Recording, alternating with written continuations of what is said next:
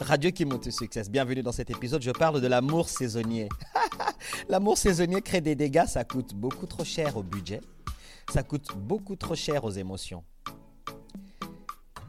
Quand j'ai fini mon école secondaire, je suis entré à l'université. Les copains, les copines, on se parlait beaucoup des histoires de couple. À un moment donné, des copains me disaient qu'ils ont approché les filles et les filles leur ont dit qu'elles ne couchent pas le premier soir.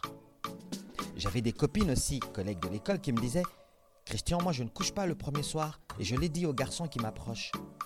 Et moi je demandais à mes deux collègues, et vous les garçons et vous les filles, est-ce que vous vous êtes posé la question quel soir vous voulez coucher? Par exemple, vous les filles, quand vous dites vous ne couchez pas le premier soir, est-ce que vous couchez le quantième soir Le 22e soir Le 26e soir Le 34e soir Le 62e soir? Et vous les garçons, est-ce que vous avez posé la question aux filles vers qui vous avez l'intérêt? Quand est-ce qu'elles vont coucher avec vous? Est-ce que ce sera le 13e soir, le 14e, le 17e, le 31e soir? Et là, mes copains riaient et disaient Mais Christian, toi, tu prends toujours tout à la légère. On te parle de nos émotions, là. C'est sérieux, on te parle de nos, sentiments. Tu ne peux pas prendre ça à la légère comme ça, tu rigoles. Mais je leur expliquais que dans ma tête à moi, dans mon éducation à moi, dans mon éducation personnelle aussi que je me suis fait à moi, je ne me suis jamais fait programmer par les bêtises de la propagande d'Hollywood. J'ai un peu d'éducation africaine, j'ai un peu d'éducation européenne, américaine en moi. Je mélange et je prends ce qui est bon pour moi et je crée ce qui est bon pour moi qui résulte du mélange de l'africain, de l'européen et de l'américain en moi. Donc c'est tout à fait normal que mon comportement, mon raisonnement ne rejoigne pas mes amis au secondaire ni à l'université. Ils trouvaient que mes raisonnements sont toujours bizarres hors de la boîte, original. Oui, original comme le raisonnement de chaque personne. Même toi qui écoutes ce podcast, tu as un raisonnement original. Mais à quel moment ton raisonnement arrête d'être original? Lorsque tu veux correspondre aux attentes de tes amis. Lorsque tu veux correspondre aux attentes de ton club, de copines et de copains. Lorsque vous voulez avoir les traits communs.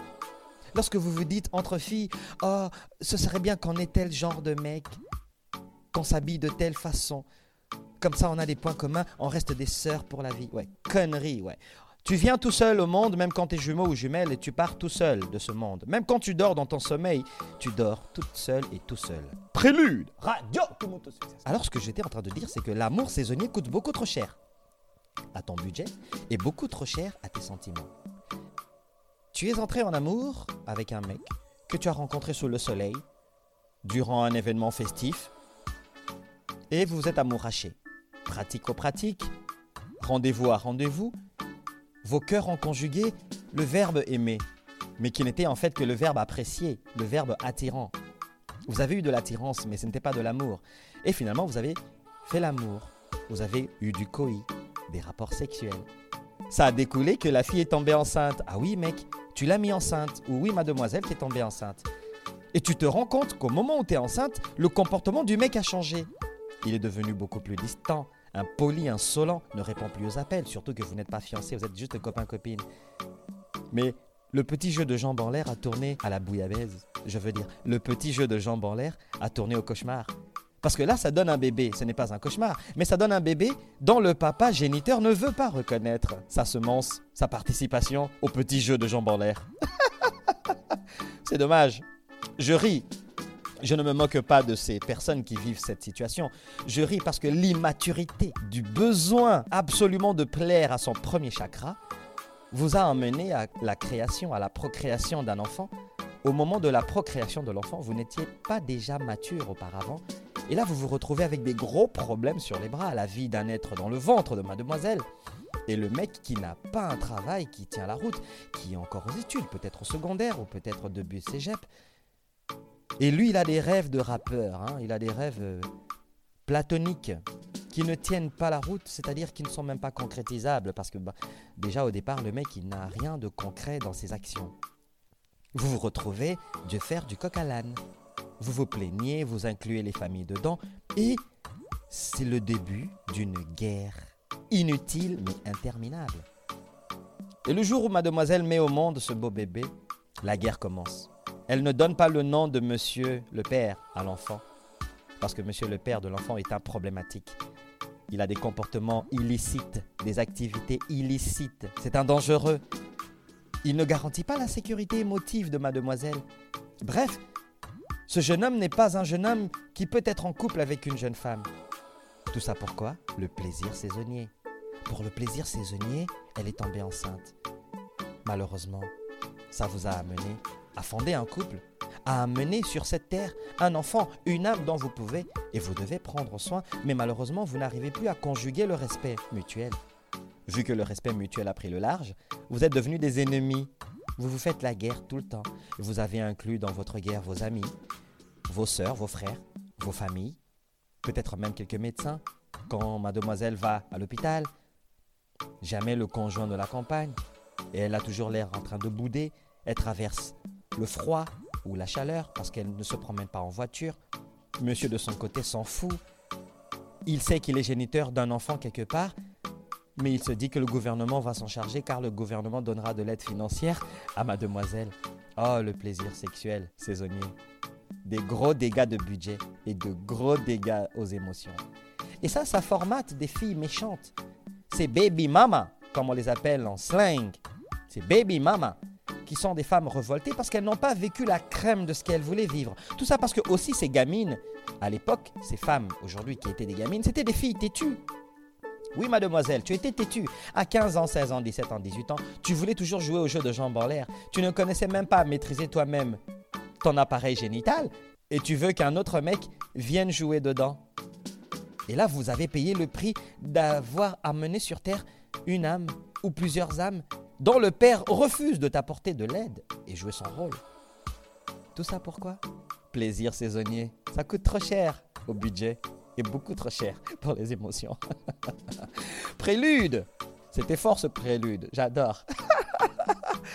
je rigole mais je ne me moque pas. Je rigole mais je ne me moque pas. Quelle est la solution maintenant pour éviter le plaisir saisonnier? Point numéro 1, connais-toi toi-même, c'est-à-dire fais du développement personnel. Apprends à savoir quels sont tes goûts. Pourquoi est-ce que tu es attiré vers tel style de garçon?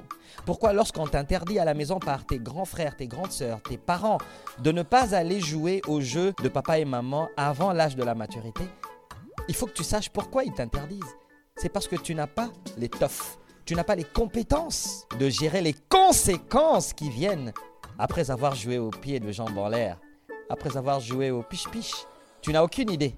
Voilà pourquoi ils essayent de te protéger, pour que tu aies suffisamment d'outils avant d'aller dans un couple et de jouer aux jambes en l'air avec un garçon qui peut-être au départ te semblait te montrer qu'il était sérieux, qu'il était dans son élément simplement parce qu'il fallait absolument que toi, tu lui ouvres les coffres forts du plaisir. Une fois le coffre fort ouvert, image de style. 220 km à l'heure, c'est beaucoup moins qu'une Porsche. Monsieur a commencé à regarder l'autoroute pour s'échapper de toi à la vitesse d'une Lamborghini.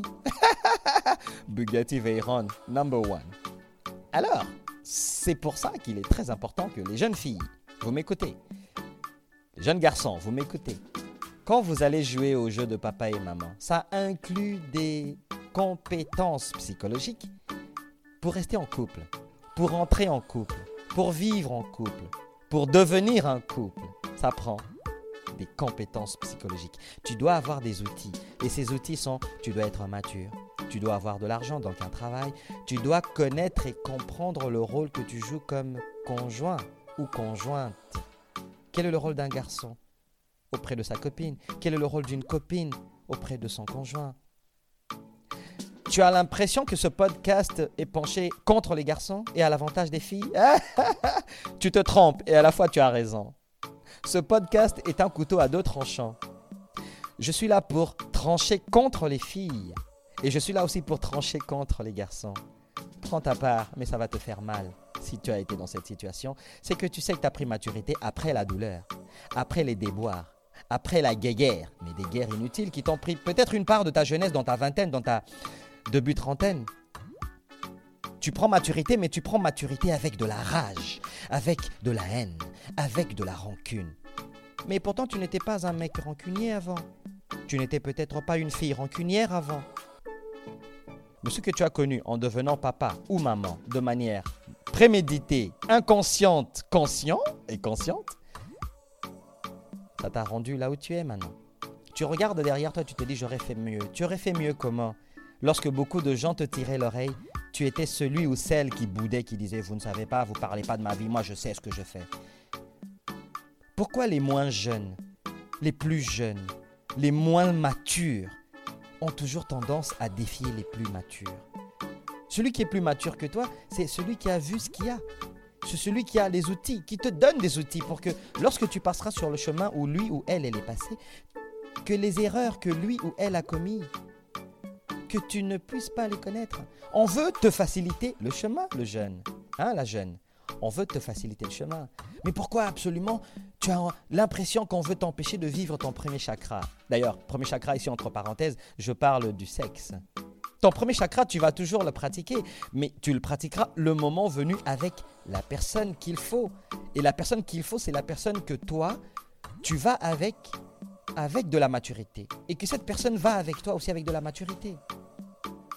Oui, le mec il parlait bien, oui, le mec il avait un bon slang, il avait du lyrics, oui, tu as écouté, ça t'a fait une mélodie à l'oreille, tu t'es dit, ouais, il a parlé à mon oreille, il faut que j'ouvre le coffre-fort. Il m'a donné le code, il faut que j'ouvre le coffre-fort. Le mec il a dit des bons mots, il faut que j'ouvre le coffre-fort. Il avait le code entre mes jambes. Ah ouais? Mais est-ce qu'il a le code pour éduquer l'enfant? L'enfant que tu as mis au monde. A-t-il le code pour participer financièrement à la vie de cet enfant? A-t-il le code pour participer à ta propre vie financière? Parce que tu es en difficulté de précarité à cause de ce mec.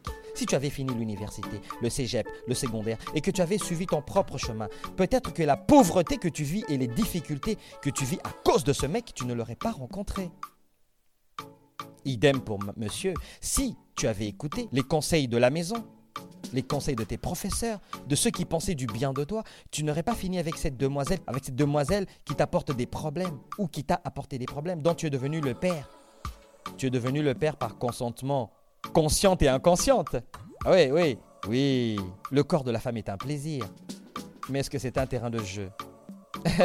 Parce qu'on se brûle les doigts très vite. Hein Va mettre ta main à la plaque, tu verras que le feu, ça réchauffe. Mais à un certain degré, le feu n'est plus ton ami, il te brûle. Les filles ne sont pas là pour qu'on joue avec elles. Elles sont là pour qu'on copule, pour qu'on collabore, pour qu'on participe, pour qu'on soit des partenaires.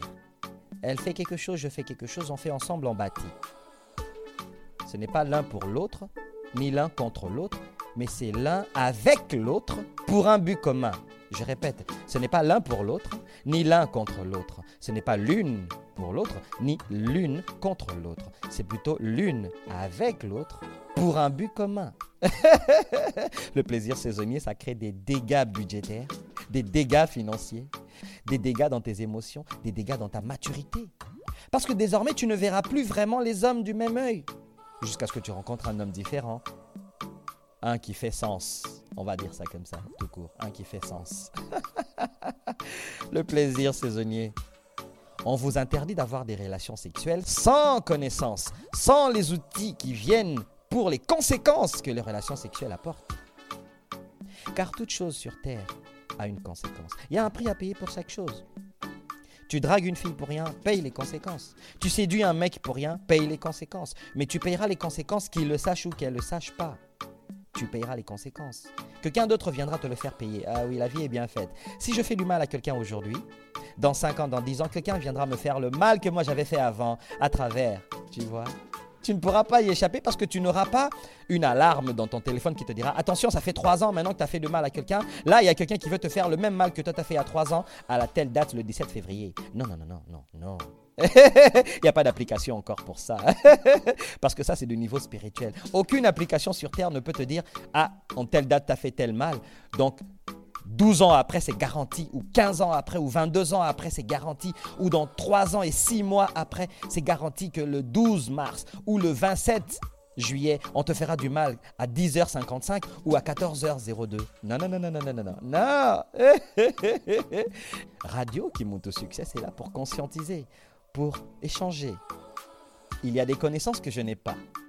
Il y a des connaissances que j'ai qui sont les mêmes que les tiens, mais moi, j'arrive à voir les nuances, les soubassements. Que peut-être toi tu as vu, que peut-être toi tu as ignoré. Je me dis, bah, pourquoi ne pas le balancer? On va tous raisonner, partager, Et peut-être tenter de sauver les jeunes, les jeunes filles, les jeunes garçons qui viennent derrière nous, qui ont en ce moment 15-16 ans et qui veulent aller en couple. Parce qu'on ne donne pas de formation académique pour le couple. Hein. On donne des formations académiques pour le métier, mais on ne te donne pas des formations avec un diplôme pour te dire voici la formation qu'il faut pour être en couple. Il n'y a pas de formation. Oui, j'entends l'écho qui dit Ouais, Christian, tu peux l'inventer. Ouais.